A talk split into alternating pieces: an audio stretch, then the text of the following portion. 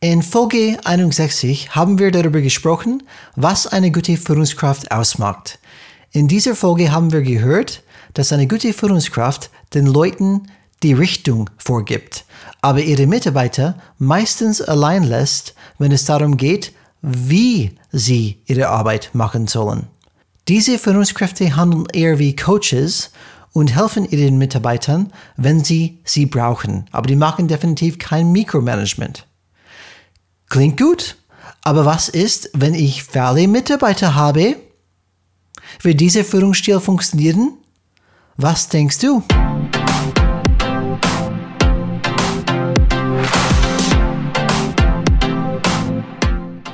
Hallo alle Changemakers draußen, willkommen zu Changes Rad Podcast, wo wir jeden zweiten Freitag Impulse und Ideen zum Change Management geben.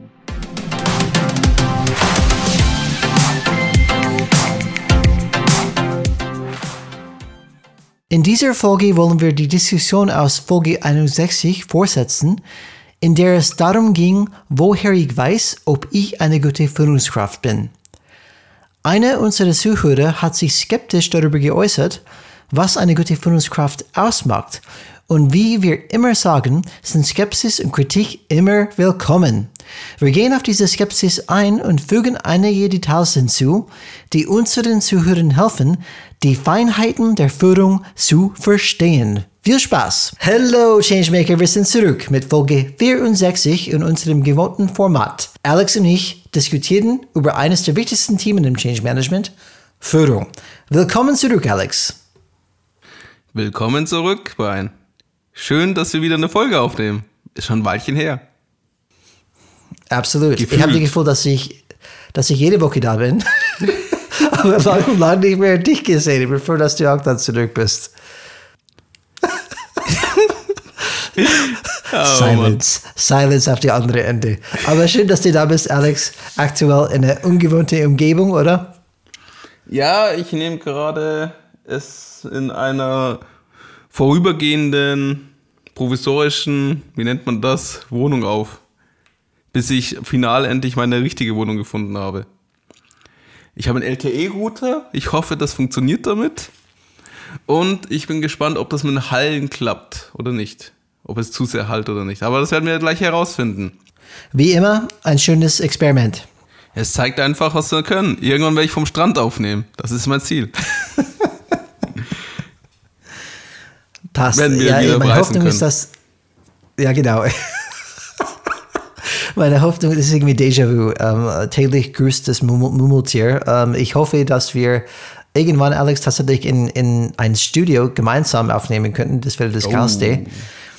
Ähm, aber ich habe den Eindruck, Welt geht wieder runter ähm, für alle, die dies in Zukunft hören.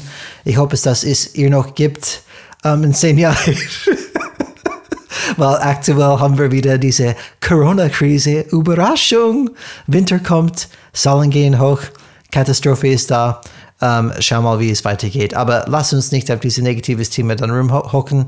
Ähm, Alex, wie gesagt, bin sch schön, dass wir wieder ähm, hier diskutieren könnten oder können. Und es gibt definitiv genug zu diskutieren.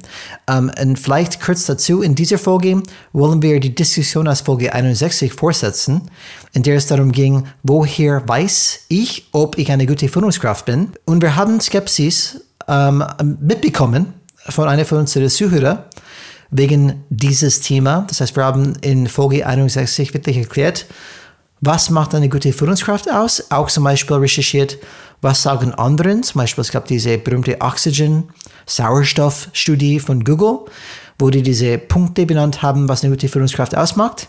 Und natürlich, wie wir immer sagen, Skepsis und Kritik sind immer willkommen.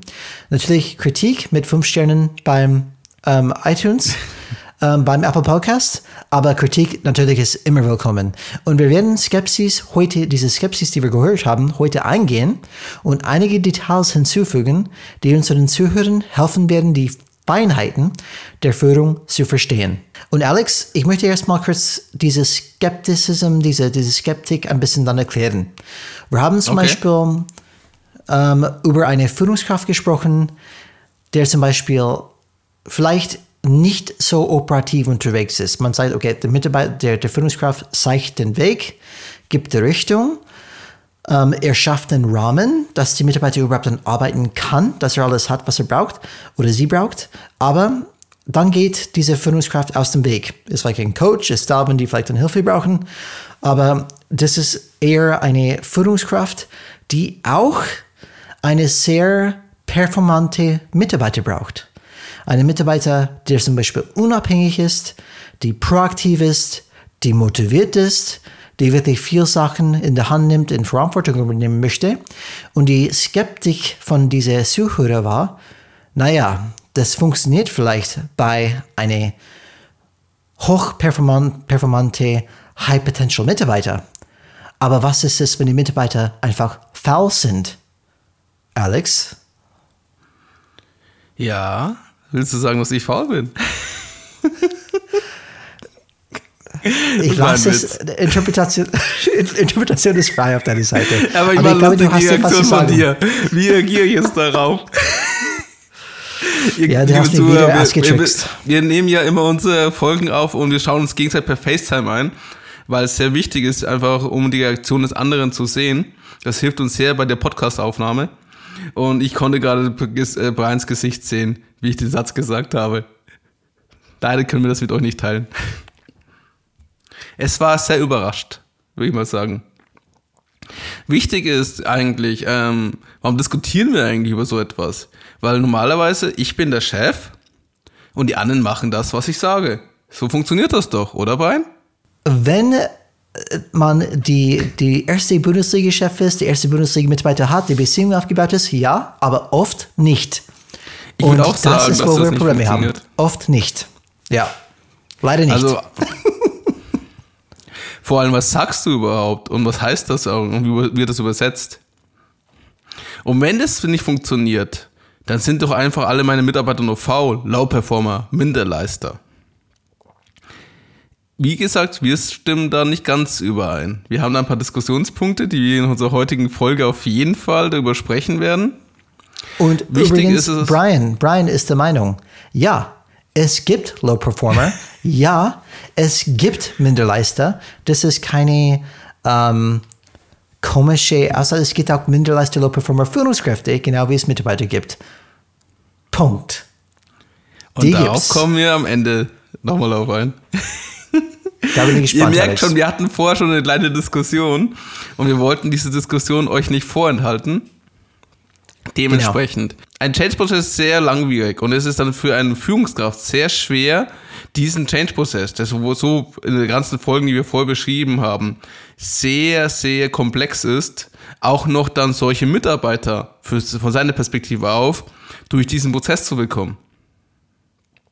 Oder erfolgreich mit ihnen gemeinsam den Change umzusetzen. Und warum wir diese Folge aufnehmen, ist, ich habe folgende Hypothese gehört. Es gibt von einer von einem Bereichsleiter. Es gibt gute Mitarbeiter und es gibt schlechte Mitarbeiter. Und ähm, der Hintergrund ist, er hat es praktisch dann äh, aus ähm, der biologischen Sicht begründet, weil es gibt ja diese Energieeffizienz-Thematik in der Biologie. Praktisch der Mensch oder der Körper und das Gehirn versucht, unnötige Energieverbrauch zu verhindern. Heißt, dafür haben wir unsere Routinen zum Beispiel. Und wenn ich dann praktisch etwas Neues lerne oder was tue, was ich noch nicht vorher kann, strengt mich das erst an. Und ähm, wie bekommt man dann die Leute dazu, dass diese Mehraufwand am Anfang ist, wenn man was, was Neues tut, was lernen muss, dass sie am Ende aber sehen, wenn sie das dann können, dass es ihnen etwas bringt. Und das war die Hypothese, wo dahinter steckt. Das war jetzt nur ganz kurz, vielleicht auch nicht ganz richtig wiedergegeben. Aber was mir, was hier wichtig ist für mich, äh, praktisch, er hat ja gesagt, es gibt gute, schlechte Mitarbeiter. Und er hat sich dann gefragt, was mache ich mit den faulen Mitarbeitern aus seiner Perspektive, die sich weigern, weiterzuentwickeln, wenn es um neue Aufgaben, neue Themenfelder geht. Und das, was ich auch mal bei dem Satz gedacht habe, ja, es gibt sicher viele Vorgesetzte, die sich über solche Menschen ärgern, die aus ihrer Perspektive zu wenig leisten. Dann kommt meistens das Mikromanagement als Antwort darauf. Oder ich gebe ich geb gleich die Aufgabe und mache es selber. Und ja, Brian, es gibt solche Mitarbeiter in jeder Firma. Da gebe ich dir auf jeden Fall recht, die zumindest so bewertet werden. Alex, ein kurzer Punkt äh, dazwischen. äh, die, diese Effizienzprinzip der Biologie, diese Argumentation ist einfach ähm, nicht richtig, weil dieses Effizienzprinzip trifft uns alle. Und das würde bedeuten, dass wir alle ähm, faule Mitarbeiter werden. Ja, außer wir sehen einen Mehrwert dahinter, uns diese Mehraufwand einzubringen. Deswegen, das ist dieses Lernen. Und das sage ich, deswegen sage ich das. Aber deswegen sage ich, die Energiesparen-Argument ähm, ist nicht gültig, weil das würde bedeuten, alle, wir würden alle einfach Probleme haben. Die, die, Frage, die Frage für mich, ob die, ob die Mitarbeiter wirklich motiviert ist, proaktiv ist, ist erstmal, es geht um zwei Sachen. Einmal um Kompetenz. Kann er oder sie überhaupt das machen, was von ihm oder sie erwartet wird? Das ist das Erste. Weil nur wenn die, wenn die Aufgaben übernehmen müssen, es gibt diese, diese Modell, das heißt AKV, Aufgaben, Kompetenzen, Verantwortung. Das heißt, die können nur Aufgaben übernehmen, wenn die die Kompetenzen dazu haben. Die können nur Verantwortung nehmen, wenn die Kompetenzen für diese Aufgaben haben. So, das erste Punkt ist zum Beispiel Mitarbeiterfall. Okay, wir sind alle Fall. Aber kann der Mitarbeiter das überhaupt oder nicht? Dann die zweite ist, will der Mitarbeiter das überhaupt?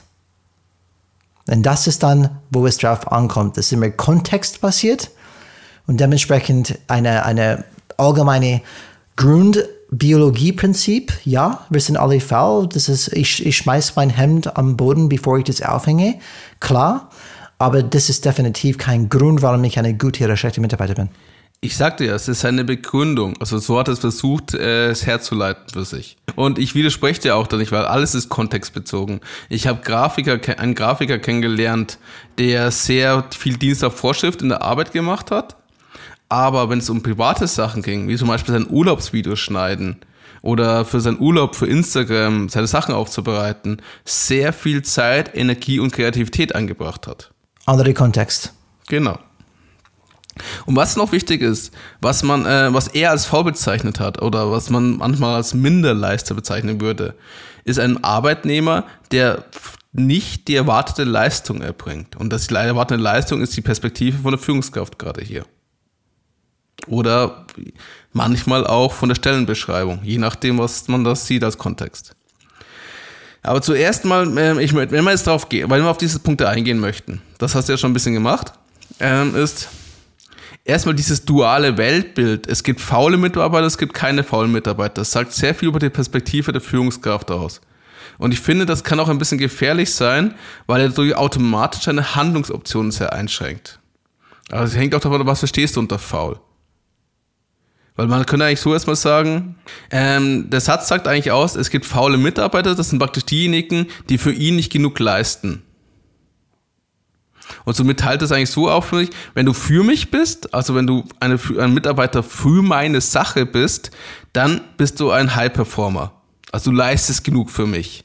Mit dir komme ich super klar. Du machst das, du löst die Probleme etc. Wenn du aber gegen mich bist, dann leistest du nicht genug und somit bist du aus meiner Perspektive faul. Ein äh, Minderleister. Ja, und Alex, Min Minderleister, okay, verstehe ich. Ähm, faule Mitarbeiter, äh, pauschale Aussage, kein gutes Feedback, weil Feedback ist aktionsfähig. Und ich sage, du bist faul, das bringt mir erstmal nichts, weil was meinst du mit faul? Schreibe ich mein E-Mail nicht fertig oder, oder was mache ich da falsch? Ähm, überspitzt gesagt. Ähm, ich glaube, dass das, das Thema ist, ist, der Mitarbeiter macht nicht, was von ihm gefordert wird das erstmal festzuhalten. Zum Beispiel hat gewisse oder sie hat gewisse Aufgaben, die machen das nicht, was die machen sollten. Dann für mich ähm, ist diese, diese Modell sehr gut herauszufinden, wo es schief läuft. Und ich habe kein besseres Modell gefunden. Und es, es kann ein, ein Faulheit, zum Beispiel wirklich faul, ist für mich nur eine Beschreibung von etwas anderes, was nicht stimmt. Zum Beispiel, er macht seine E-Mails nicht, er macht die Aufgaben nicht. Man könnte mal sagen, er faul ist, aber es hängt an irgendwas anderes tiefer, auf einer tieferen Ebene. Und dieses Modell ist, kann man so vorstellen, wie vier Quadraten. Und es gibt zum Beispiel auf die eine Seite Können, das heißt die Kompetenz, Können und auch das Sollen, das Sollbild, das heißt, passt das Können zu das Sollen? Das, was ich vorher gesagt habe, passen die Kompetenzen überhaupt, passen die Stärken überhaupt dann zu dem Soul-Profil? Das ist das Erste. Können die das überhaupt? Und dann auf die andere Seite hast du dann Beziehung und Wollen. So, wollen heißt, möchten die das überhaupt? Ist es etwas, wo die Spaß haben? Ist es etwas, was die an ihre eigenen Stärken passen? Oder probiere ich jemanden in eine Position einzudrücken, die gar nicht zu dir passt? Zum Beispiel probiere eine runde ähm, ähm, Form in eine quadratische Form reinzupressen. Das funktioniert einfach nicht, weil es passt einfach dann nicht. Und wenn das alles passt, Alex, zum Beispiel, man sagt, okay, das Wollen ist da, das Können ist da, aber wann, an wann hackt es dann? Beziehung. Vielleicht ist die Beziehung mit der Führungskraft komplett zerstört und dementsprechend funktioniert es dann auch nicht, weil sie auf die Beziehungsebene nicht passt. Und wenn man diese ähm, gesamte Komplex anschaut, zum Beispiel, was da nicht passt, da findet man schon, an was es hakt. Aber wie gesagt, und äh, diese, diese Feedbackgeber, ähm, die gesagt haben, okay, diese Faulheit und diese biologische zum Beispiel Aussage, ist alles korrekt, weil es, es, es leitet dazu, okay, das ist auf jeden Fall etwas da, was uns Menschen schwierig macht, etwas zu machen, was uns, uns sowieso nicht gefällt. Aber wir müssen tiefer schauen. Und ich glaube, dieses ganze Modell zeigt uns, ähm, gibt uns mindestens ein Framework, ein Rahmen, wo wir das sehr gut identifizieren können, an was es wirklich liegt, wo dieses Problem liegt. Ergänzend dazu möchte ich sagen, dass eben, ähm, wenn man aus dem Systemischen ja geht, dann kannst du ja nur, das Systemische sagt dir aus, dass die Person aus ihrer Perspektive das bestmöglichste Verhalten gerade zeigt. Bedeutet, wir sehen nur das beobachtete Verhalten, also wir können das nur beobachten, was sie verhalten, weil wir nicht wissen, was ihr Gedanken ist, also was die innere Grundhaltung dazu ist. Und somit ist das Faul eher erstmal eine Vermutung von unserer Perspektive aus. Und dann macht eigentlich deine Methode, was du gesagt hast, Sinn für dich. Und wenn du Und so Alex, ist es eine faule Aussage auch? macht die Welt einfacher, ja. Muss man nicht viel nachdenken. Ich ja. kann mich um die High Performer kümmern, die Low Performer beachte ich nicht oder strafe sie, bestrafe sie sogar. Die Thematik ja ist dann entsprechend, wie gehst du mit solchen Leuten um? Und was hier auch sehr wichtig ist, was du schon ein bisschen angedeutet hattest, wenn du die Vermutung hast, dass jemand faul ist, dann macht gleich folgendes Sinn. Du, ich, du gibst ihnen konkrete Aufgaben, die du auch kontrollieren kannst. Du gibst ihnen praktisch ein, ein klares Ziel und es hat immer eine klare Deadline. Und innerhalb dieser Zielgebung sagst du ihnen auch genau, was du von ihnen erwartest.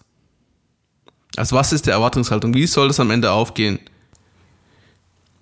Und damit hast du eine Basis, wo du das beobachtetes Verhalten hast, wo du dann auch praktisch deine Feedback ihnen geben kannst und ihnen auch spiegeln kannst, wie, ob sie das erfüllt haben oder nicht. Und somit hat ihr Verhalten auch Konsequenzen.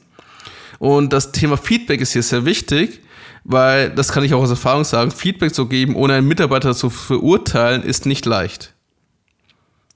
Und da haben wir die tollen Folgen 27 und 28 dazu gemacht, wo wir, äh, das, da ging es genau um das Thema Feedback, das größte ungenutzte Werkzeug. Und jeder, der mehr dazu wissen möchte, empfehle ich, hört euch diese zwei Folgen an. Und Alex, was du gerade ansprichst, wir müssen auf den Grund gehen, warum es bei diesen Mitarbeitern nicht funktioniert. Und das ist, wo die meisten Führungskräfte scheitern. Die wollen das nicht. Die wollen nicht auf den Grund gehen, weil auf den Grund gehen bedeutet ganz viel Arbeit. Und Feedback bedeutet auch ganz viel Arbeit, weil es geht nicht nur um Feedback. Feedback funktioniert nur, wenn die Mitarbeiter, wenn es dem Mitarbeiter wichtig ist, was du denkst. Und die Mitarbeiter hält nur, für was du denkst, als wichtig, wenn er dich mag, wenn er eine gute Beziehung zu dir hat, wenn du erstmal eine Beziehung aufgebaut hast. Ansonsten ist es nur eine Bedrohung. Dann funktioniert es nicht. Und ich kann definitiv sagen, Feedback wird nur ernst genommen, wenn die Beziehung existiert und auch intakt ist. Ansonsten ist es nur eine Bedrohung, kein wirkliches Feedback. Und was mache ich? Äh, ich kenne sogar ein paar Leute, die sagen, sie müssen mich nicht mögen. Es reicht ja, wenn sie Angst vor mir haben. Ja, genau, das, das ist okay. Kann man auch dann so denken. Aber erwartet dann nicht, dass du wirklich eine Fenster, ein offenes Fenster bei den Mitarbeitern bekommst. Was stört dich wirklich gerade? Das heißt, du kommst dann nicht auf den Grund, weil der Mitarbeiter sagt, alles ist gut. Dann sagst du, okay, wenn du es noch einmal machst, kriegst du wirklich ein Problem. Sag, okay, werde ich nicht mehr machen. Und du weißt, dass als Führungskraft, es kommt dann wieder. Oder kommt der Betriebsrat, oder kommt das und das funktioniert nicht. Ich, oh Gott, ich, ich will das nicht, das funktioniert. Aber leider muss man auf den Grund gehen. Ich möchte dann ähm, eine Sache dazu sagen. Ähm, so, wie, kommen wir auf, wie können wir auf, wirklich auf den Grund gehen? Ich möchte wieder dieses Modell, das wir auch dann schreiben in unsere Show Notes von sollen, können, Beziehung, wollen. Diese Framework muss man anschauen. Und ich habe selbst Erfahrung damit gemacht, dass wenn man das ganz zusammennimmt, also okay, das heißt, okay, der Mitarbeiter kann das. Die Mitarbeiter sag, sagen, dass die das möchten. Die, Mitte, die Beziehung zwischen uns alle ist perfekt. Was ist das Problem? Es könnte zum Beispiel sein, dass du die Mitarbeiter vielleicht eine Aufgabe gegeben hast, dass die nur im Team erledigen können. Das heißt, von diesen Mitarbeitern wird wirklich gefordert, dass die als Teammitglied immer agieren. Das heißt, immer mit jemandem in Tandem arbeiten, zum Beispiel. Was ist, wenn dieser Mitarbeiter lieber alleine arbeitet? Er, er hat keine schlechte Beziehung mit den anderen, aber er arbeitet am besten gerne alleine. Die gibt es auch. Und dann, was mache ich als Führungskraft? Ich habe ihm, ich pushe diese Mitarbeiter in eine, in eine Richtung, wo er immer mit jemandem arbeiten muss. Aber eigentlich, wenn ich weiß, wie dieser Mitarbeiter tickt, was ihn motiviert, dass er eigentlich alleine besser zurechtkommt und besser performt, dann müsste ich eher so eine Inselaufgabe für ihn finden, etwas, was er vielleicht alleine machen kann. Und erst dann blüht er wirklich auf oder blüht sie wirklich auf. Kann auch das Gegenteil sein, sagt, die brauchen diese sozialen Kontakte. Die sind sehr weiche Themen, die fast nie hochkommen, außer du genug mit deinen Mitarbeitern gesprochen haben. Und äh, wir, wir, gehen schon tief rein zu, welche, was ist das Problem, aber wir müssen einfach überlegen, was ich sehr wichtig hier sagen möchte, ist, dass die gleiche Führungsstil kann nicht angewendet für jede Mitarbeiter. Und das ist, was, glaube ich, falsch rüberkam in unserer Folge 61, dass wir sagen, das ist die perfekte Führungskraft, das ist eine gute Führungskraft, aber die Führungskraft, die wir beschrieben haben, wir lassen die Mitarbeiter machen, wir zeigen die Richtung, ähm, ist, jemand, ist eigentlich dann, äh, ist, ähm, diese Führungskraft braucht einen Mitarbeiter, die auch gewisse Pflichten macht oder Pflichten hat, gewissen, gewisserweise agiert. Das wird nicht funktionieren für einen neuen Azubi. Weil die müssen erstmal alles lernen. Deswegen, es gibt auch diese situative Führung, das heißt, ich passe meinen Führungsstil an, zu wo diese Mitarbeiter oder Mitarbeiterin gerade steht in ihre Reifegrad-Modell, in ihrer Reifegrad-Entwicklung. Das ist sehr wichtig. Alex? Ähm, was hier noch wichtig ist auch, für alle unsere Zuhörerinnen und Zuhörer, die gerade, die eingeschaltet haben, bis jetzt so lange durchgehalten haben, muss man auch ganz klar sagen. Wir reden ja schon seit 20 Minuten. Da kommt jetzt gar nichts mit uns. Eben. Erstmal, wenn das erst eine erste Folge ist, ist noch gar nichts. Wir machen noch viel längere Folgen. Und es werden sicher noch längere Folgen kommen. Auf jeden Fall, wenn du konstruktives Feedback, Kritik oder auch einfach nur Lob für unsere Arbeit hast, erreichst du uns, uns am leichtesten oldschool-mäßig per E-Mail und zwar an kontakt at changesrad.de. Unsere Webseite heißt zufällig auch so changesred.de. Unglaublich. Wenn du uns auch anders erreichen möchtest, auf LinkedIn findest du ganz leicht unseren Namen und da kannst du uns gerne anschreiben. Und wir freuen uns über eine 5-Sterne-Kritik, wie du, Brian, das du schon bezeichnet hast. Und zwar auf Apple Podcast und auf den anderen bekannten Plattformen, wo es möglich ist und gerne weitersagen. Desto mehr es hören, desto mehr sehen wir, dass es angenommen wird und das hilft uns auch weiter auf diese Reise mit euch gemeinsam zu gehen. Das ist alles private Zeit, die wir hier investieren und es macht uns Spaß. Aber wir diskutieren jedes Mal, wollen wir weitermachen oder nicht, muss wir auch ganz klar sagen. Und das liegt nicht daran, dass wir, wie sage ich das? Am nettesten sagen, dass wir selber gerade so viele Themen privat, beruflich, so um die Ohren haben.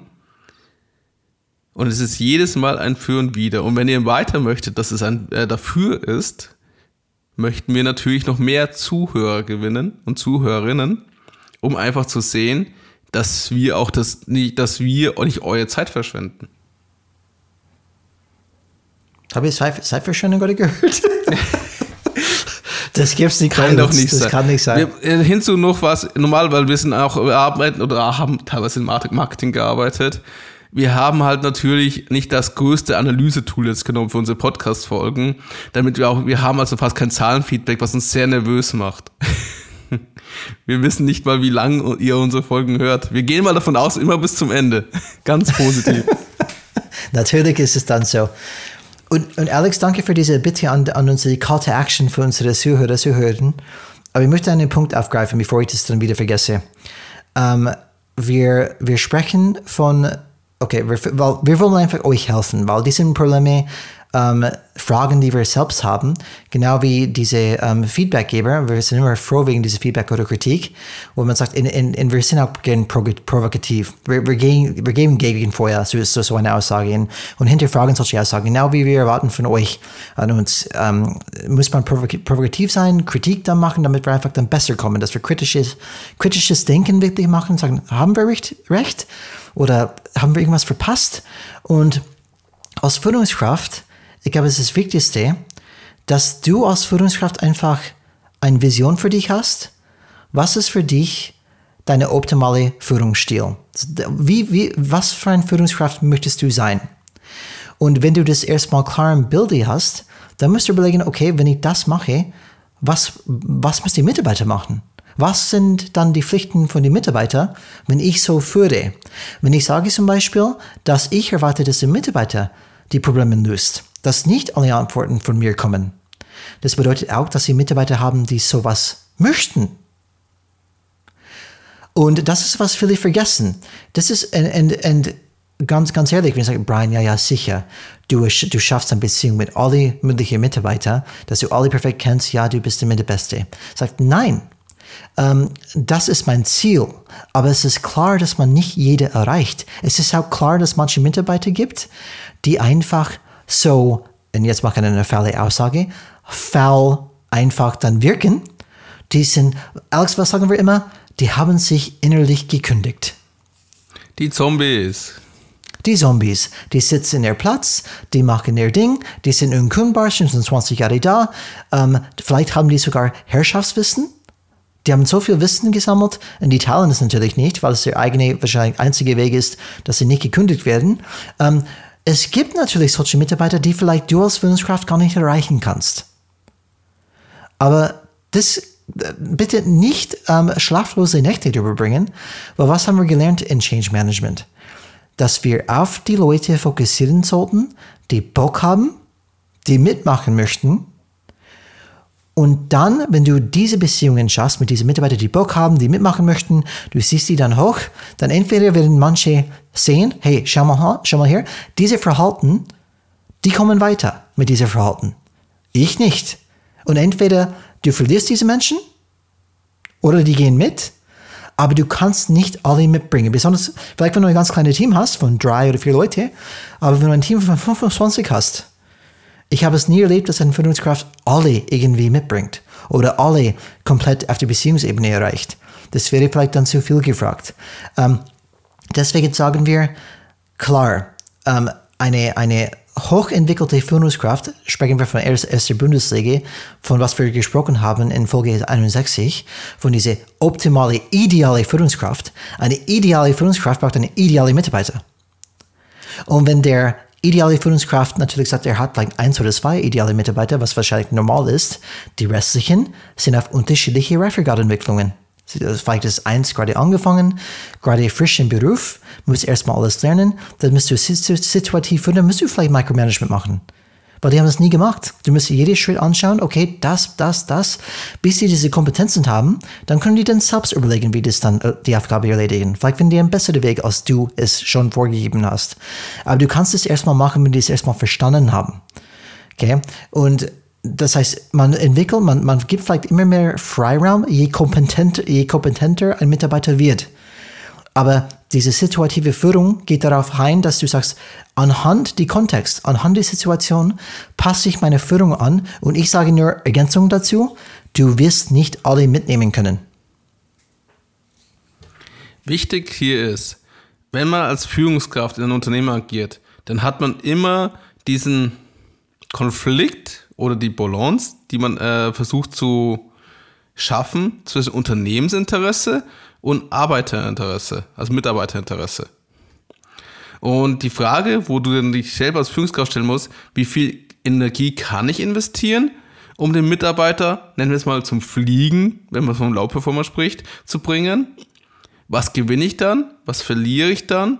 Und was bleibt gleich? Das hilft so ein bisschen immer, das für einen so einzuordnen. Und wie viel Zeit habe ich überhaupt dafür im Allgemeinen? Wenn du sagst, wenn ich drei Mitarbeiter habe, habe ich eine andere Zeit, die ich investieren kann in, Mitarbeiter, äh, in meine Mitarbeiter, als wenn ich ein Team von elf Leuten habe oder 14 Leuten habe.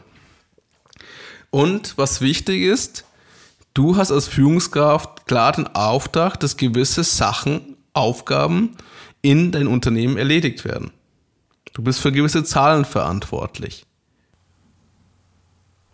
Das habe ich sogar, das, das, das habe ich sogar am, am meisten das erlebt, Alex. Es, es interessiert oft die Stakeholder, deine Chef, äh, die, die Bereichsleitung, die interessieren sich nicht für wie du führst. Die interessieren sich für die Ergebnisse. Und dann ist es deine Aufgabe, äh, Führungskraft, wie du führst. Du kannst führen, wie du willst, habe ich oft erlebt. Um, und, und, und, natürlich, du müsstest es für dich auswählen, aber die interessieren sich, hast du das Ergebnis erreicht oder nicht? Natürlich, natürlich wollen die auch nicht haben, dass zum Beispiel die jede Woche eine Mitarbeiterbeschwerde haben von deinen Mitarbeitern. Weil das, das macht Probleme für die. Und das ist, das ist ärgerlich. Das ist der einzige Grund, warum die sagen, hey, ich schaue deine Führungsstil jetzt an. Aber ansonsten interessieren sich null für wie du führst. Das ist dann eher, hast du deine Ergebnisse erreicht und sind die Mitarbeiter noch, noch ähm, ruhig. Weißt du, Schön, dass du das Wort ruhig genannt oder, hast. Oder? Oder? Ich glaube schon, dass es dann in diese Richtung geht. Ja, und auf der anderen Seite muss auch der Mitarbeiter verstehen, weil du sagst, es gibt auch schlechte Führungskräfte. Und ähm, wie oft kriegst du als Mitarbeiter genaue, also genaue Zielvorgaben? Woher weißt du, was für Erwartungshaltung ein Chef überhaupt hat? Und das ist das schwierigste Punkt, glaube ich, bei einigen Mitarbeitern, zumindest auch die Perspektive, was ich so selber auch erlebt habe, Kommunikation. Die Erwartungshaltung irgendwie von dem Chef, hier, ich kann, äh, ich, ich erkläre dir was, wenn du Glück hast, erklärt es dir, oder kannst dich Gedanken lesen, du weißt doch, was ich jetzt will. Und nach einem Jahr ging es ein Feedback-Gespräch, wo dann drin steht, nein, du hast meine Erwartungen nicht erfüllt. Und so, welche Erwartungen? Was war da? Habe ich da was verpasst? Sie haben nie mit mir gesprochen, Chef. Oh Mann. Ja, ja äh, ge geben wir ein, ein, paar, paar Werkzeuge an der Hand, oder? Für, für, für die Führungskräfte draußen. Was ähm, noch eine wichtige Sache ist, wenn, bevor wir in diese situative Führung eingehen, aber auch praktisch allgemeine die Führungswerkzeuge, auch aus Mitarbeitersicht, du möchtest wissen, was du erreichen sollst. Woran misst dein Chef deine Arbeit? Absolut. Du willst einen klaren Auftrag haben. Viele, wenn wir reden wir haben wir arbeiten in einem Umfeld, wo viele Wissensarbeiter sind, muss man ganz klar sagen. Äh, bedeutet, sie möchten kein Mikromanagement meistens haben, sondern sie möchten nur sagen, hier, da ist das Ziel, wie du da hinkommst, ist mir eigentlich egal. Hauptsache am Ende hast du eine Lösung für mein Problem. Was auch immer das Problem bei dir ist, wenn es eine Conversion Rate ist auf der Webseite oder ein gewisser Umsatz, der durch eine bestimmte neuen Online-Shop erstellt, äh, erreicht werden soll, was auch immer. Sprichst du gerade von, was die Führungskraft möchte, Alex? Was die Führungskraft möchte, was eigentlich, eigentlich die Erwartung vom Mitarbeiter ist, gib mir einen klaren Auftrag, woran du mich bewertest und ich versuche dann diesen Auftrag zu erfüllen. Also die Erwartungshaltung von denen. Und dann gib mir immer zwischendrin Feedback, bin ich auf dem richtigen Weg oder nicht. Oder ich würde das challengen. Ich bin gar nicht sicher, ob die Mitarbeiter, alle Mitarbeiter das möchten. Ich glaube nur, dass die dass die proaktive, diese, diese erste Bundesliga-Mitarbeiter das möchten überhaupt. Die restlichen wollen einfach vielleicht gar nicht wirklich auffallen, so wenig machen wie möglich. Jetzt kommen wir in die Sache. Ist, ist, ist jetzt, lass mich das noch weiter challengen und dann gehen wir in diese Diskussion hin und dann okay. kommen wir am Ende, am Ende unserer Folge nochmal über das richtige Werkzeug. Aber das ist, glaube ich, die Diskussion, wo wir auch jetzt schon angefangen haben zu haben. Ich gehe, ich gehe sogar noch weiter und sage, jeder Mitarbeiter der einen neuen Job anfängt, ist am Anfang hoch motiviert. Kann ich nur lachen.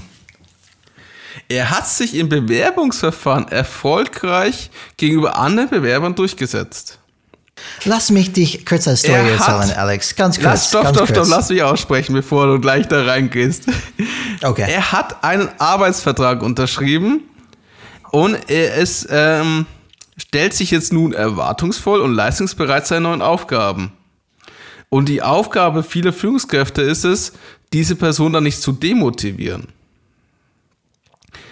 Weil wenn es danach äh, der Mitarbeiter demotiviert ist, hast du anscheinend als Führungskraft was, dann ist ja irgendwas passiert. Also irgendwo kommt ja dieses, was du sagst, ich will nicht auffallen, ich möchte versteckt sein. Irgendwo kommt ja dieses Verhalten her.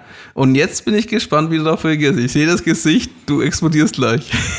Na, explodiere nicht, aber das ist äh, ganz, ähm, äh, sag ich mal so, nicht wirklich systemisch. Das ist eine Perspektive. Weil ein Mitarbeiter, die in einen neuen Beruf reinkommt, vielleicht wenn er von der Uni kommt, ähm, kann ich vielleicht dir recht geben, dass die meisten wahrscheinlich hoch motiviert sind, interessiert sind. Wenn ich von einer anderen Firma komme, es gibt einen Grund, warum die die gekündigt haben.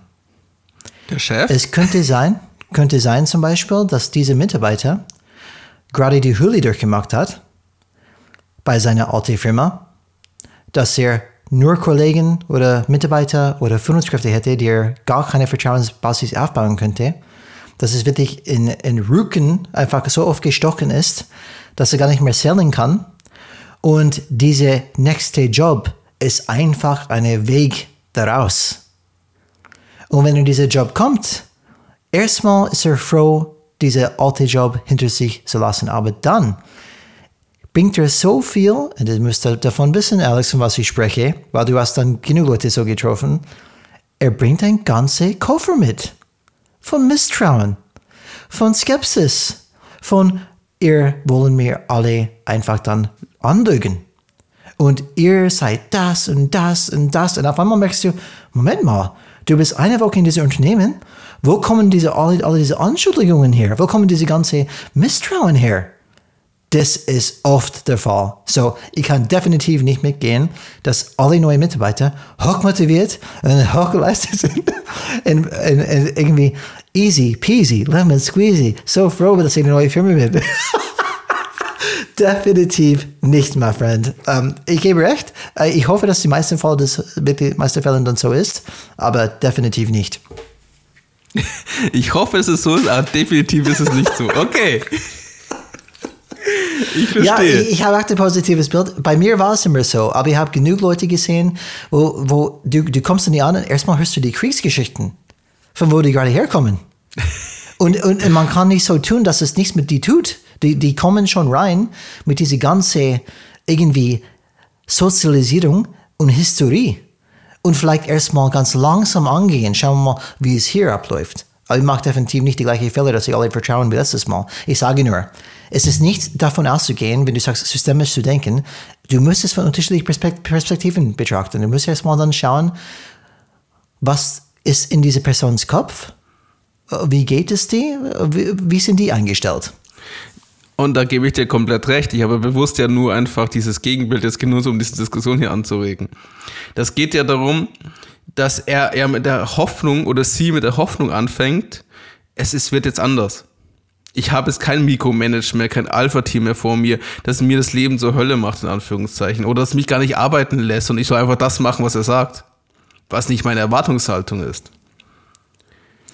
Vielleicht was andersrum, vielleicht ist diese Mitarbeiter gekündigt worden, weil er eher Low Performer war. Um Gottes Willen. Kann auch sein. Äh, Alex, was machen wir? In so einem Fall oder so? Äh, Low Performer zum Beispiel oder einfach ein, ein verbrannter Mitarbeiter? Wie, wie sagt man das? In, in, in Englisch sagen wir, they're carrying a lot of baggage with them. They have a lot of baggage. Das bedeutet irgendwie, du kennst das in schlechte Beziehung. Ähm, die nehmen ganz viel negative Erfahrungen mit Ja. und projizieren das auf dich. Ich weiß nicht, wie das heißt dann auf, auf, auf Deutsch. Ja, es ist, wie du sagst, sie haben ein Koffer voller schlechter Erfahrungen dabei. Aber ich weiß jetzt auch nicht ob es in Deutschland für ein Sprichwort und ein Zitat dafür gibt oder so, aber ja, wir wissen zumindest, was du meinst. Und die Schwierigkeit, was du hast, wenn du so einen Mitarbeiter hast, das ist ja, was ich ja am Anfang gesagt habe mit dem Thema, du, wie viel Energie musst du investieren? Und du musst bei so einer Person viel Energie investieren, um immer wieder zu beweisen, dass es nicht mehr so ist. Um in dieses falsche Bild.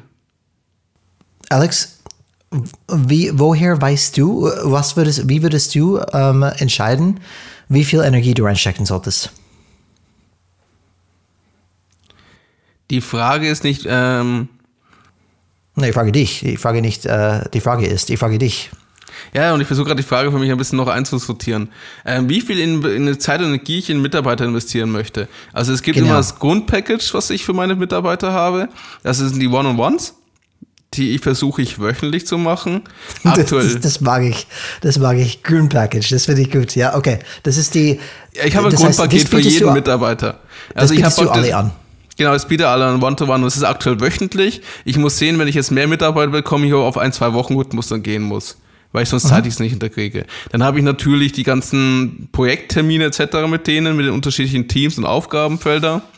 Aber das zusätzlich, was ich dann mache, ist versuche, das Thema Feedback ihnen zu geben, was wir in den Erfolgen gezeigt haben. Also ich versuche bewusst, mir aufzuschreiben, wenn sie positiv sich verhalten haben, also auch positives Feedback ihnen zu geben, oder auch, wenn sie negativ verhalten haben. Und ich versuche ihnen mehr komplett... Äh nur, nur kurze Erinnerung an die Zuhörer, Zuhörerinnen, Alex. One-to-One-Gespräch, dafür Beziehungsaufbau. Ja. Und dementsprechend leitet dazu, dass Alex überhaupt dann Feedback geben kann, weil er baut eine Beziehung mit den Mitarbeitern und Mitarbeiterinnen auf. Das geht zurück aus, was ich am Anfang gesagt habe. Feedback ohne Beziehung ist wie ähm, Essen ohne Magen.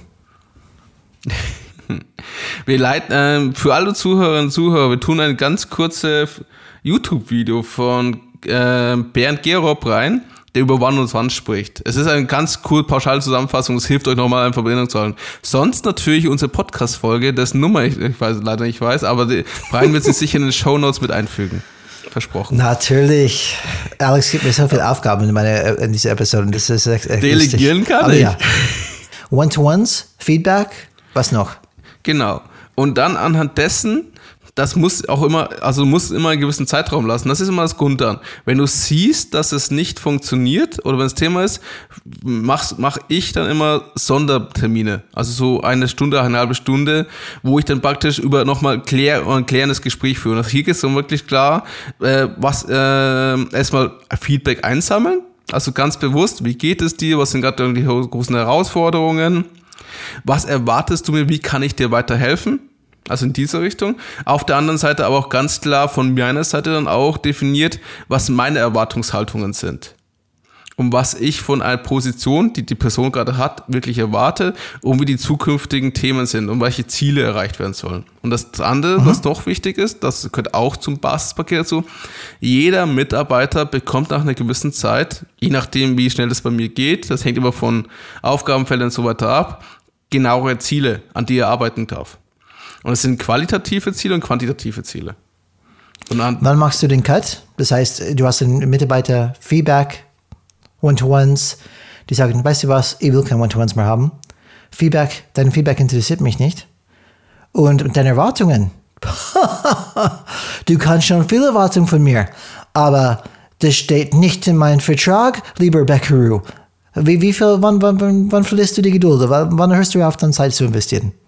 Das habe ich, hab ich einmal erlebt in meiner beruflichen Karriere und es wird eigentlich, also du gibst dieser Person mehr Chancen, änderst dann deine Führung in diese situative Thematik mehr um und anhand dessen kannst du ihn nochmal widerspiegeln, was du, wenn, er, wenn die Ziele oder so nicht erreicht werden.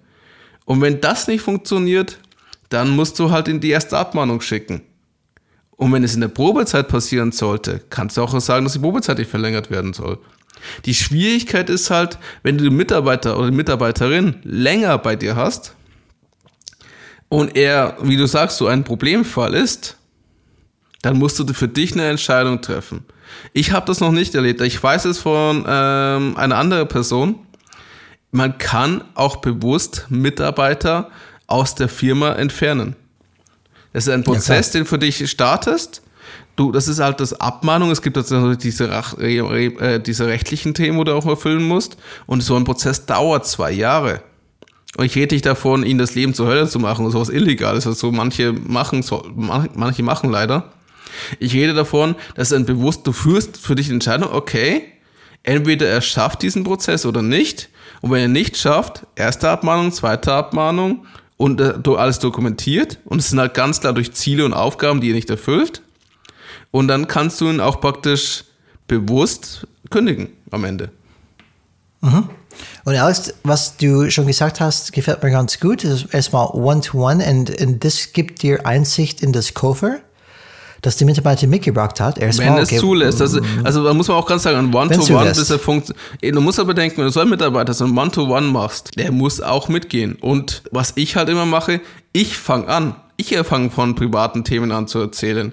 Ich fange von mal irgendwelchen Geschichten reinzubringen und schau, ob er da mitgeht. Weil je nachdem, was du in den Termin mit reinbringst, wird auch von Mitarbeitern, zumindest ist das, was ich jetzt erlebt habe, auch wieder gespiegelt. Wenn du über Projekte sprichst, wird der andere Mitarbeiter mehr über Projekte sprechen. Wenn du mehr über ja. Privates sprichst, fängt er auch über Privates an zu sprechen. Du Aber es ist Angebot. immer nur ein Angebot. Und du kannst ja. ihn nicht zwingen. Und es ist auch ganz wichtig, du sollst Und ihn auch nicht zwingen. ja. Erzähl mir, was du am Wochenende gemacht hast. Wie geht's deiner Frau? ja, genau. Und, und dann hast du erzählt von, okay, einmal Feedback und dann, ähm, dann hast Ziele? du erzählt über, über, wait, no, da, okay, so One-to-Ones hast du Beziehungen erstmal aufgebaut, dann gibst du Feedback, da hast du erstmal eine Grundlage geschafft, dass du Feedback geben kannst. Und noch der dritte Punkt, was du sehr wichtig gesagt hast, ähm, Erwartungen, die du hast auf die Mitarbeiter, Mitarbeiterin. Und das, das wollte ich vorher sagen, geben wir ein klares Werkzeug an der Hand für die, für die Führungskräfte. Was, wie, wie sollte meine Erwartungen klar treffen? Stellenbeschreibung? Ja? Ja? Die gibt's. Die gibt's, liebe Führungskräfte draußen. Stellenbeschreibungen, ich weiß, äh, irgendwie gehören sie so altmodisch an und die spielen eine Rolle, wenn die Mitarbeiter gerade eingestellt ist, weil die müssen auch unterschrieben werden normalerweise. Und dann werden die in einen Schub gesteckt und vergessen. Und ich glaube, es ist sehr wichtig, eine aktuelle Stellenbeschreibung zu haben, weil was enthält die Stellenbeschreibungen? Die Stellenbeschreibungen sollten definitiv die Aufgaben, die Key-Aufgaben, die Kernaufgaben enthalten. Und das ist sehr wichtig, weil die Mitarbeiter orientiert sich dran und du orientierst dich als Führungskraft dran, dass die Mitarbeiter diese Aufgaben an sich wirklich erledigen solltest oder sollte.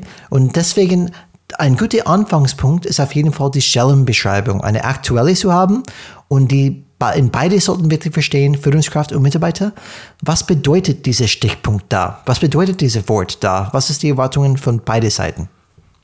Die wichtige Thematik ist, es gibt eine Stellenbeschreibung, die im Arbeitsvertrag drin steht. Die ist immer sehr allgemein gehalten. Da kannst du nicht erwarten, dass sowas Genaues, Punktuelles drin steht. Und dann gibt es halt die Stellenbeschreibung, die du mit den Mitarbeitern zusammen entwerfen kannst. Und ich mache das zum Beispiel, das ist in Teams und sage, werden verschiedene Aufgabenfälle beschrieben und anhand dessen kannst du die Aufgabenfälle und anhand dieser Aufgaben und Themen kann, steht die Stellenbeschreibung. Das ist praktisch äh, über Bande gespielt. Weil ich sage nicht, ich mache jetzt mit der Stellenbeschreibung, sondern guck mal, das sind die Themen, das sehe ich bei dir und so weiter. Ja, aber diese Stellenbeschreibung sollte trotzdem einen Rahmen geben für solche Aufgaben. Es muss eine Herleitung geben, warum diese Aufgabe, warum er oder sie diese Aufgabe machen sollte. Wenn das komplett gegen was in der Stellenbeschreibung steht, dann hat die Mitarbeiter die Berechtigung zu sagen, nee, nicht mein Job. Und deswegen sage ich, es ist sehr wichtig. Zum Beispiel, nehmen wir ein Beispiel, Alex. Ähm, in der Stellenbeschreibung vielleicht dann steht, dass der Mitarbeiter ist verantwortlich für alle Projekte und Aufgaben, die da, dazu ähm, leiten, dass mehr Kunden auf die Webseite kommen, als Beispiel. Und dann hast du zum Beispiel eine E-Mail-Marketing-Überarbeitung. Du könntest herleiten, dass das für diese Mitarbeiter ist, weil das ist ganz klar eine Push-Aktion mit der Intention, mehr Kunden auf der Webseite zu bekommen. Du schreibst natürlich nicht drin, jede kleine, kleine Aufgabe, die alles darunter einfällt, aber du sagst, okay, ich gebe die Rahmenaufgabe, du bist für das Thema verantwortlich und natürlich dann kannst du Einzeldetails ausarbeiten, sagt, das sind deine Aufgaben für dieses Jahr. Zum Beispiel sind vielleicht dann 20, in, in es vielleicht steht 5 in dieser Stellenbeschreibung, aber die sind alle verbunden mit was als Kernkompetenz, als Kernaufgabe in die Stellenbeschreibung dann steht. Das ist, glaube ich, sehr wichtig. Weil sonst ist man irgendwo unterwegs, aber ist eigentlich gar nicht, warum ich eingestellt worden bin. Das ist gar nicht meine, meine Hauptrolle hier. Das ist sehr wichtig, weil es glaube ich, sonst ist es zu wischiwaschi und die Mitarbeiter kann sagen, ja, ich verstehe das nicht. Da steht zum Beispiel in meiner Stellebeschreibung, ich sollte das machen, aber du sagst ständig, ich sollte das und das machen. Was, was ist hier richtig? Das heißt, du gibst dem Mitarbeiter einen, komplett, einen, einen vernünftigen Rahmen, innerhalb der er da agieren kann. Ja, genau, genau. Und dann definiere ich natürlich die Unteraufgaben, wie du schon gesagt hast. Was ich mache, ich habe zum Beispiel so eine, eine, kann man sagen, Führungscockpit gebaut, wo man wirklich alle Kernaufgaben drinstehen, auch alle, ich, ich, ich sage es mal so, ich habe dann die unterteilt. Ich habe die Kernaufgaben, ich habe die Projektaufgaben und ich habe geteilte Aufgaben, äh, Aufgaben, die ich vielleicht mit anderen teilen. Und ich bewerte in jedem Begleitungsgespräch, die ich habe mit meinen Mitarbeitern, das ist nicht ein One-to-One, -One, das ist noch ein extra Gespräch, wo ich als Coach eher agiere, ähm, weil das auch mein Verständnis von einer guten Führungskraft ist. Und ich probiere meine Mitarbeiter dahin zu bekommen, dass sie wirklich so agieren immer als Führungskraft kann, dass ich nicht irgendwie alles anschauen muss, dass ich eins zu eins mikromanagen muss, die sagen, nein, das ist, soll so machen oder so machen. Ich möchte auch, dass die Aufgaben von die dann kommen. Ich erkläre das kurz warum. Ähm, aber ich nehme diese Kernaufgaben und in jedem Begleitungsgespräch bewerte ich jede dieser Aufgabe anhand dieser vier Perspektiven. Sollen, können, wollen, Beziehung. Und ich habe allgemeine Fragen drin. Wie läuft die Aufgabe im Allgemeinen? Wie schaut es ressourcenseitig aus? Muss hier irgendwas delegiert werden? Und ich gehe durch jede Aufgabe mit dir durch und dann kriege ich ein ganz klares Bild, was gemacht wird, was vielleicht nicht gemacht wird, was sehr gut läuft, was nicht so gut läuft und warum es nicht gut läuft oder warum es gut läuft. Und das hilft mir dann, für mich als Führungskraft zu agieren, hilft den Mitarbeiter auch zu verstehen, ah ja, okay, ja, sehe ich auch, gemeinsam schaffen wir einen neuen Weg, zum Beispiel. Ich habe das dieses Jahr gemacht, bis Ende des Jahres, und wir haben festgestellt als Team, wir müssen uns neu aufstellen für 2022, weil die aktuelle Aufstellung passt nicht ganz. Aber das kommt nur, wenn du die Komplettbild hast für alle Mitarbeiter. Und nur kurz dazu, warum, warum sagen wir, dass die ideale Führungskraft jemand ist, die nur die Richtung zeigt, die eigentlich erwartet, dass die Mitarbeiter die ganze Arbeit machen, die Ideen bringen, das, das loslegen können. Warum sagen wir das?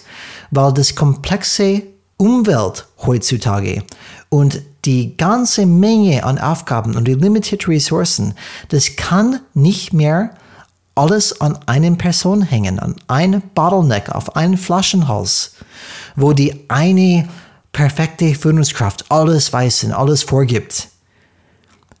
Das ist die Herleitung, warum diese Art des Führungskraft und Führungsstil theoretisch optimal ist. Aber wie schon gesagt, und wie unsere ähm, ähm, Zuhörer gesagt hat, ähm, ja, die, die Leute sind auch dann faul. Was machen wir mit faulen Mitarbeitern?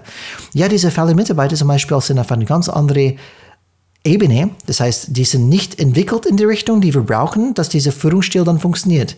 Dann müsst ihr herausfinden, warum ist es dann so? Haben die sich innerlich gekündigt? Die, die wollen einfach nichts mehr, sind zu, zu oft ausgebrannt worden. Alex, wie, haben wir das, wie oft haben wir das erlebt? Wenn wir bei einer von unseren Beispiel, ähm, Arbeitgeber in der Vergangenheit geblieben hätten und nicht den Trick genommen haben, wir gehen raus, wären wir wahrscheinlich auch dann längst innerlich gekündigt. Mhm und sagt, weißt du was, komm mit, was du willst, es interessiert mich nicht mehr, weil die glauben es einfach dann nicht mehr. Und da, aber das ist die Frage zu verstehen, warum ist es? Kann ich diese Mitarbeiter noch erreichen? Wo stehen die auf ihrer Journey? Oder nicht? Und wenn du sagst, Alex, dein, dein Thema, ähm, wann hörst du auf?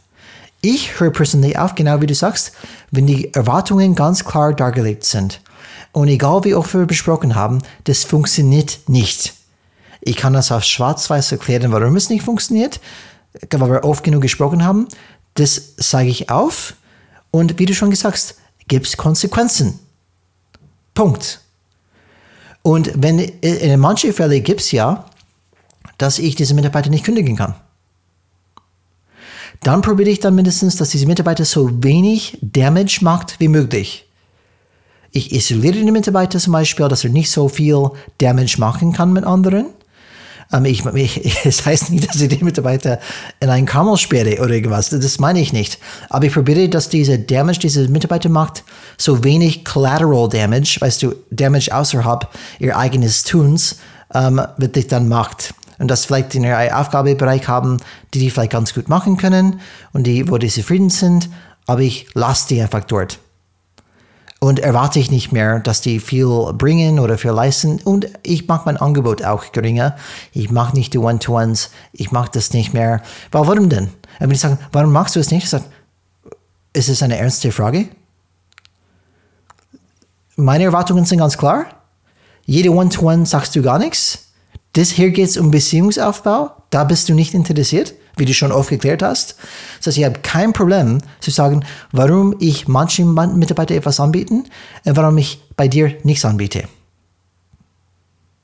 Das ist dann wirklich dann Offenheit. Wichtig. Ehrlichkeit, Offenheit, dann spielst du mit offenen Karten. Dann kannst du meiner Meinung nach immer im Spiegel schauen und hast nichts zu verlieren. Weil du immer an sich deine persönliche Wahrnehmung offenbart hast. Die Frage dann hier für mich ist noch, äh, du hast ja immer diese situative Führung genannt. Und ich ja. glaube, es würde uns Zuhörerinnen und Zuhörer nochmal helfen, wenn du nochmal erklärst, was du unter situative Führung verstehst. Mhm. Ja, situative Führung bedeutet ganz einfach, dass ich meine Führungsstil und ähm, ja, am besten so beschrieben, meine Führungsstil anhand der Situation anpasse. Ähm, ich bringe dieses Beispiel, jedes Mal schimpfst du mich dafür, Militär, ich bringe das nicht mehr, kein Problem. Ähm, aber vielleicht, wenn ich am, am nehmen wir ein anderes Beispiel, wenn ich zum Beispiel auf die, auf die Baustelle bin. Mhm. Ähm, ich kann nicht hier reinkommen auf die Baustelle mit One-to-Ones und mit ähm, Begleitungsgespräche. Ich glaube nicht, dass es bei mir im Dorf funktionieren würde. Die haben einfach eine ganz andere Erwartungshaltung an eine Führungskraft. Und da geht es einfach darum, wahrscheinlich, ich, ich gehe rein, ich habe das Sage hier. Und es ist eher diese Autoritative-Führung, die nicht nur vielleicht gebraucht ist, aber gewünscht ist. Ich glaube, und dann fangst du vielleicht mit autoritative Führung, weil du musst irgendwie Respekt bekommen als Führungskraft. Du musst angenommen sein als Führungskraft in dieser Situation. Und wenn das nicht geschieht, dann hast du überhaupt keine Chance. So, es könnte zum Beispiel sein, dass du in eine Situation kommst, wo du sagst, okay, irgendwie diese ganzen Leute sind sozialisiert worden, dass ein Führungskraft nur ein Führungskraft ist, wenn die autoritativ sind. Dann muss ich vielleicht das checken und sagen, okay, jetzt, okay, verstehe ich, was diese Leute kennen, was die möchten erstmal, dann erfülle ich diese Rolle. Auch wenn es vielleicht gegen meine Wünsche erstmal dann ist oder meine Natur. Aber ich mag diesen ersten Schritt, damit ich diese Leute überhaupt erreichen kann und dann eventuell meinen Führungsstil langsam wechseln kann. Aber das kommt nur, wenn ich erstmal eine Beziehung mit dir habe und erstmal die Zeit habe, mit dir zu sprechen, warum es vielleicht anders besser wäre. Dann langsam, vielleicht kann ich die dann so nicht, natürlich nicht manipulieren, aber überzeugen, dass vielleicht ein anderer Weg besser ist, besser funktioniert. Das ist vielleicht ein extremes Beispiel, wo du von wirklich in eine, in eine Gruppe kommst, die absolut sozialisiert sind, autoritativ zu, zu arbeiten und zu leben. Ähm, die glauben, dass es richtig ist. Und du müsstest es erstmal so annehmen, dass die als Führungskraft angenommen wirst und dann ändern mit der Zeit, wenn du es möchtest, wenn du merkst, okay, das wäre eine andere Möglichkeit. Andere Beispiel ist, du hast einen neuen Mitarbeiter. Ich kann nicht sagen, hey, schön, dass du da bist. Das ist die Richtung Feel free. Geh, geh, geh hoch. Uh, flieg mit deinen Flügel. Du schaffst es dann schon. Ja, vielleicht. Und vielleicht auch nicht. Vielleicht ist es ein Crash and Burn, weil die keine Ahnung von das Geschäft haben. Die kommen aus einer komplett anderen Welt, anderen Kontext. Da musst du vielleicht dann sagen, okay, es geht nicht in eine Authority-TV-Führung, wo es sagt, hey, ich weiß, was hier los ist. Einfach sagen, aber ich muss Micromanagement machen. Ich muss wirklich begleiten, wirklich A bis Z, dass sie jetzt mal verstehen, okay, was machen wir, wenn wir eine Kunde anrufen? Vielleicht haben wir nie eine Kunde angerufen.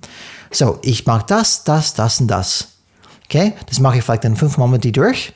Und dann kann ich dann meine erste situative Führung ändern. Jetzt mache ich das nicht mehr. Ich begleite es nicht mehr, ABZ. Ich sage es einmal pro Woche. Wie ist es gelaufen? Was, was ist problematisch gewesen bei dir? Dann helfe ich dann. Dann irgendwann fliegen die alleine, dann haben wir einen ganz anderen Führungsstil erreicht. Aber ich kann nicht immer das gleiche äh, Führungsstil anwenden, weil der Kontext ist sehr wichtig. In welchem Kontext bin ich überhaupt? Und, ähm, und Alex, nehmen wir ein Beispiel, ein, ein krasses Beispiel, aber trotzdem ziemlich plakativ. Ähm, vor die, die Star Trek-Fans draußen. Wenn, wenn, wenn wir zum Beispiel in, ähm, auf einmal bei den Cleons sind, die Klingonen. Die, danke, der Klingons auf, auf Englisch, die Klingonen oder wie man sagt auf Deutsch.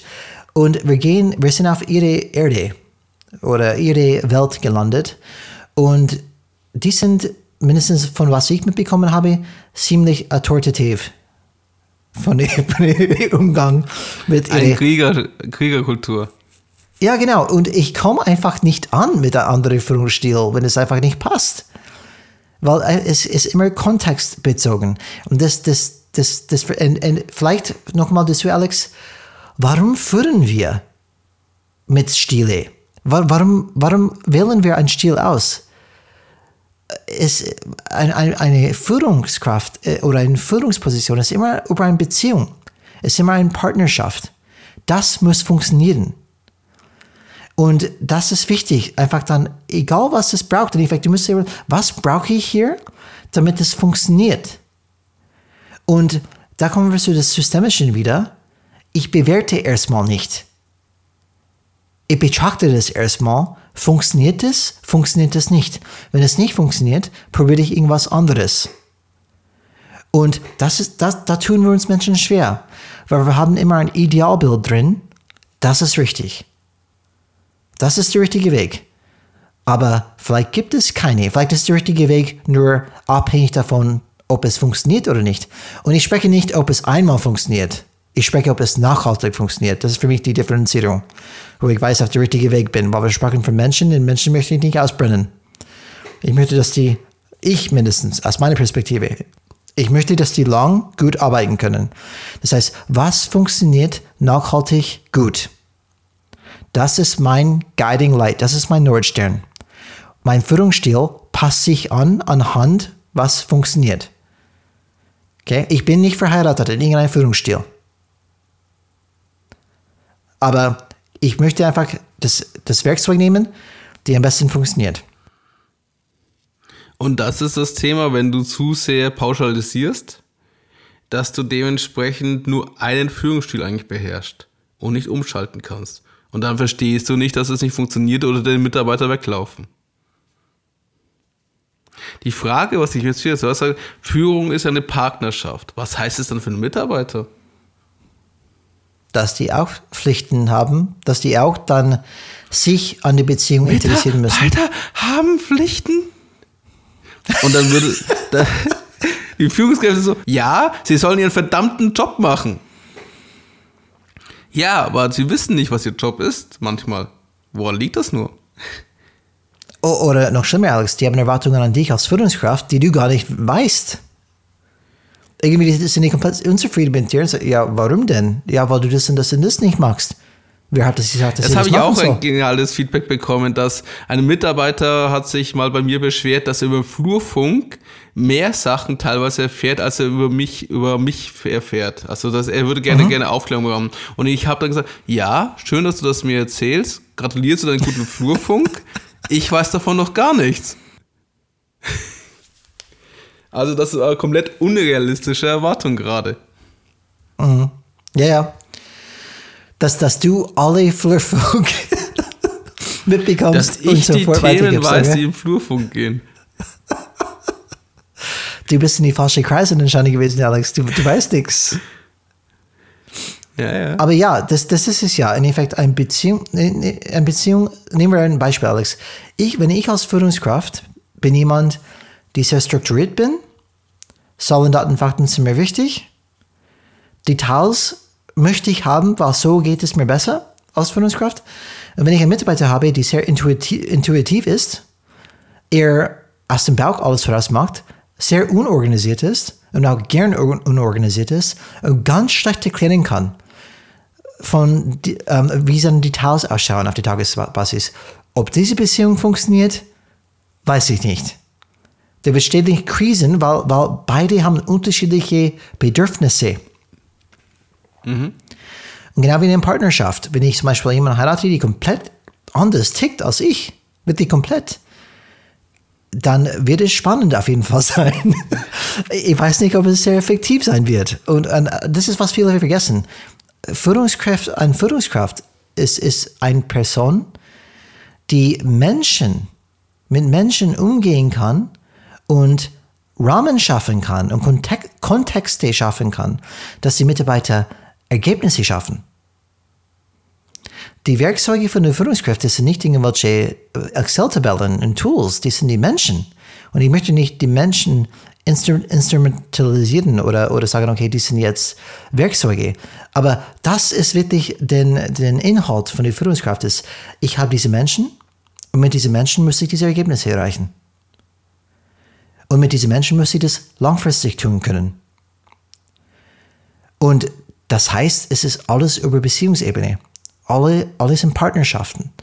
Und die Partnerschaft muss wichtig sein für die Führungskraft und für die Mitarbeiter. Wenn eine Seite sagt, ist mir wurscht, dann ist es wie eine Scheidung. Die Beziehung ist entweder nur zerstört und die sind leider noch zusammen in einem Raum oder die sagen, du bist tot für mich. Und das kann nicht funktionieren. So, wenn wir mit Menschen wirklich umgehen müssen, wenn das unsere Aufgabe als Führungskräfte sind, dann muss die Beziehung wichtig sein. Und das ist eigentlich, um was es geht. Um die Beziehung. Wie gesund ist die Beziehung? Wie gut verstehe ich die andere? Und wenn ich sage, weißt du was, die Mitarbeiter ist faul, ich muss wissen, warum sind die faul? Was, was ist das Problem da? Weil faul ist keine, ist keine konkrete Thema. Das, das passt einfach dann nicht. Ich bin auch faul in manchen Bereichen. Ja, die Frage ist auch immer, was man unter faul versteht. Weil faul heißt ja auch energieeffizient. Ich agiere energieeffizient. Bedeutet. Ja, du siehst, ich sehe das Negative. Faul hat für mich eine Negativität. Ja, es hat ein, ja, das ist das Thema, das ist in unserer industrialisierten Gesellschaft so, dass faul als das Negative verstanden wird. Man muss aber bedenken, wenn man ins äh, späte Mittelalter zurückkehrt, da war sogar ein Faulsein ein Privileg der Adligen. Sie haben viel getan, um nicht arbeiten zu müssen. Sie haben eher ihr Leben gefrönt, als praktisch faul zu sein, und zwar also als arbeitstüchtig zu sein. Und das war ein Privileg und war ein positive Eigenschaften damals.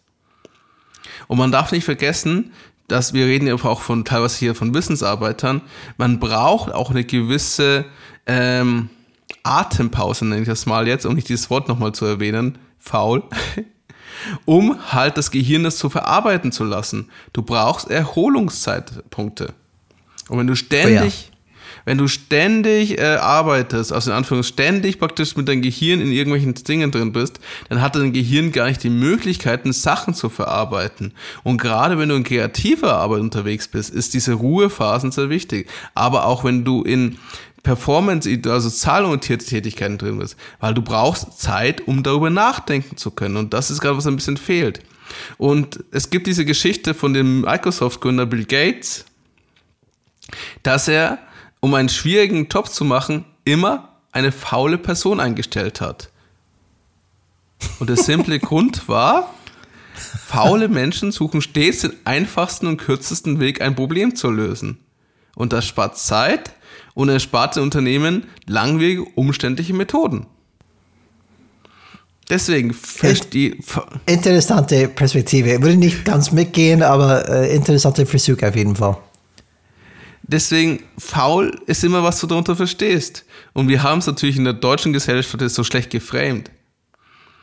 Aber faul kann auch was Gutes sein.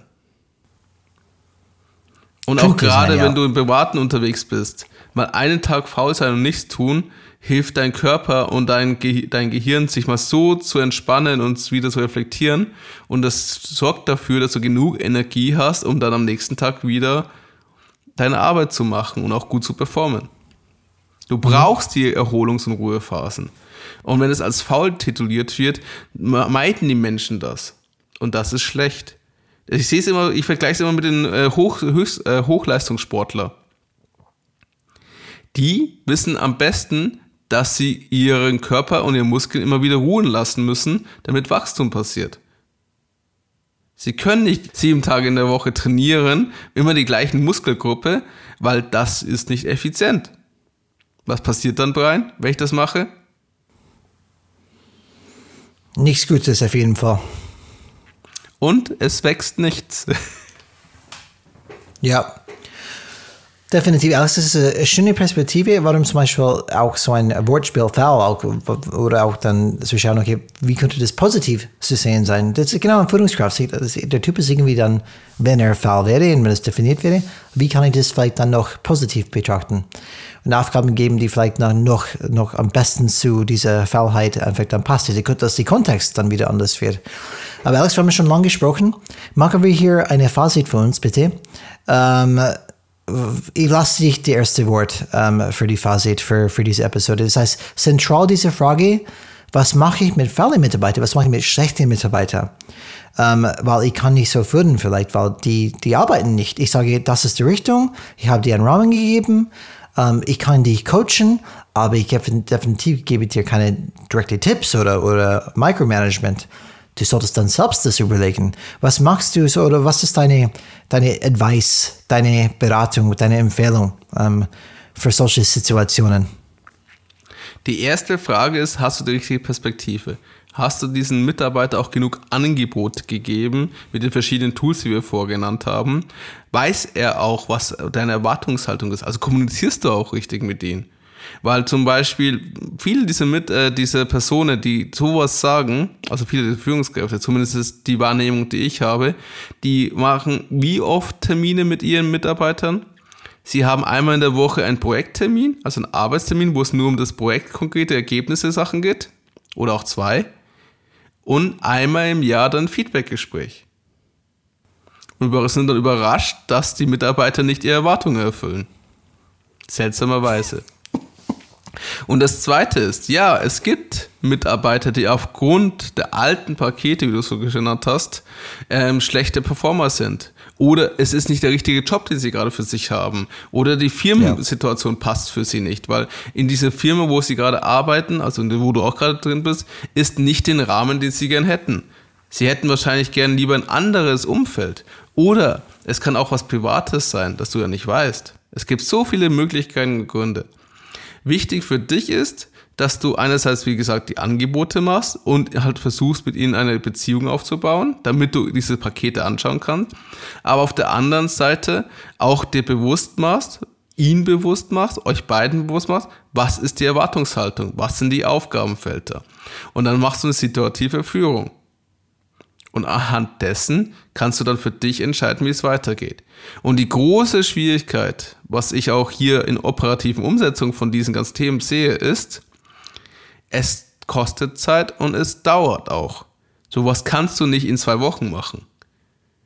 Das kannst du erst nach ein paar Monaten wirklich für dich erkennen, ob das funktioniert oder nicht. Und was mache ich als Führungskraft, wenn ich nicht diese paar Monate habe, wenn ich diese Zeit nicht habe? Und das ist die Herausforderung, die man begegnet. Ja, sehr gut zusammengefasst, Alex. Man sollte nicht erwarten, dass alles über Nacht geht und funktioniert und immer noch gleich funktioniert. Es wird Rückfälle geben, es wird Rückschläge geben, es wird Entwicklungsschritte geben, aber das ist ein ständige Hin und Her, die über die langfristige Perspektive immer nach vorne zieht. Natürlich hast du, wie gesagt, es fühlt sich wie eine Welle, aber man kommt voran. Und das, das muss man als Führungskraft einfach dann erwarten, wenn man mit Menschen arbeitet. Menschen sind komplex, Menschen haben Sachen, die passieren ähm, in der Kopf, in der Körper und alles Mögliche. Das muss man einfach dann darauf einstellen. Das ist kein einfacher Job, auch für den Mitarbeiter. Das ist auch kein einfacher Job, ein guter Mitarbeiter zu sein. Und das sollte einfach nicht vergessen. Und diese situative Führung, das heißt, ich, ich schaue, was braucht diese Person von mir? Was erwartet mein Unternehmen von dieser Person? Was erwartet das Unternehmen von mir selbst? Was erwartet mich an mich selbst? Und das muss man alles irgendwie vereinbaren. Und ich glaube, man fährt am besten, wenn man wirklich offenbart, was diese ganzen Erwartungen sind.